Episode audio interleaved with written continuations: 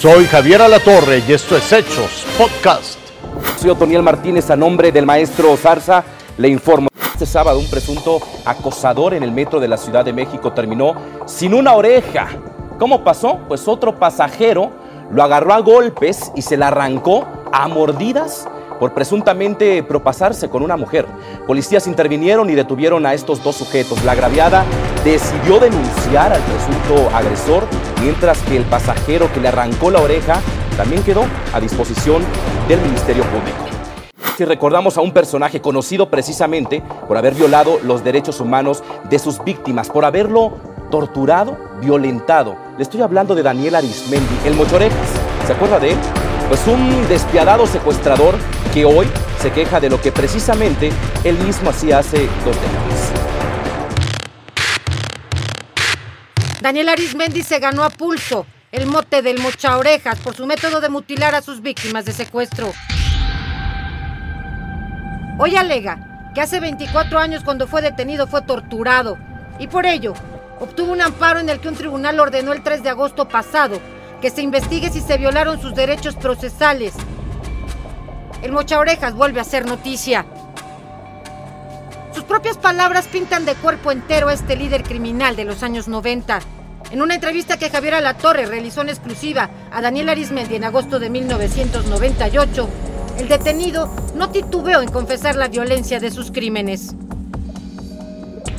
¿Por qué mutilaban a sus víctimas? Para forzar a sus familias para que dieran el dinero. ¿Quién decidía que los mutilaran? Yo, señor. ¿Por qué?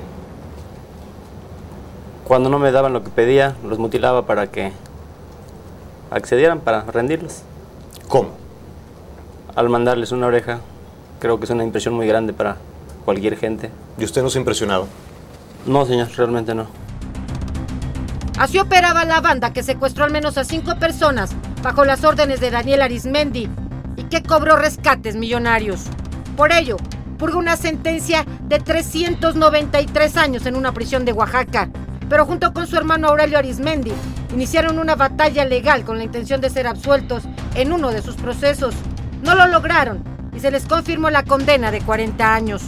Pero sí obtuvieron un amparo que obliga a la Fiscalía General de la República a investigar si fueron torturados, como argumentan sus abogados. Como parte de esta investigación deberá aplicarse el protocolo de Estambul para determinar si los torturaron y se violaron sus derechos. Aunque esto no implica su libertad, la defensa de los Arismendi podría utilizar el resultado de la investigación para seguir presentando recursos jurídicos a su favor. ¿Qué tienes que decir, Arismendi? Nada, señor. Que el día de hoy, el día de ayer fue de mala suerte para mí, me detuvieron. Así, a 24 años de su captura, la historia del mocha oreja se sigue escribiendo, pero ahora en los tribunales. Silvia Otero, Fuerza Informativa Azteca. Tome nota porque el gobierno de la Ciudad de México informó que del 8 al 12 de agosto se van a aplicar primeras dosis y refuerzos contra COVID-19 a quienes, pues adultos y jóvenes de 15 a 17 años. Mayores de 18 serán inmunizados con el biológico de Cancino, mientras que los jóvenes de 15 a 17 años van a recibir la vacuna de Pfizer. Y ojo, porque hay 55 puntos de vacunación activos en un horario de 8.30 de la mañana a 3 de la tarde. ¿Quiere más información? Puede visitar las páginas de la Secretaría de Salud de su estado. En la madrugada de este domingo, este automóvil quedó prácticamente deshecho. ¿Qué ocurrió?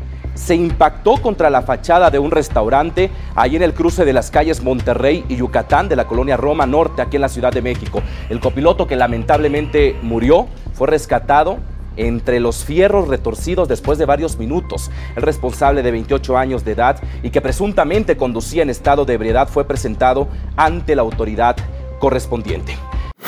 Y atención porque el centro de la depresión tropical 9E se localiza a 520 kilómetros al sur-suroeste de Manzanillo, Colima, y a 540 kilómetros al sur-suroeste de Playa Perula, en Jalisco. Se prevé que ocasionará lluvias muy fuertes en Guerrero, Michoacán, Colima, Jalisco y Baja California Sur, así como fuertes rachas de viento y oleaje. Tómelo en cuenta.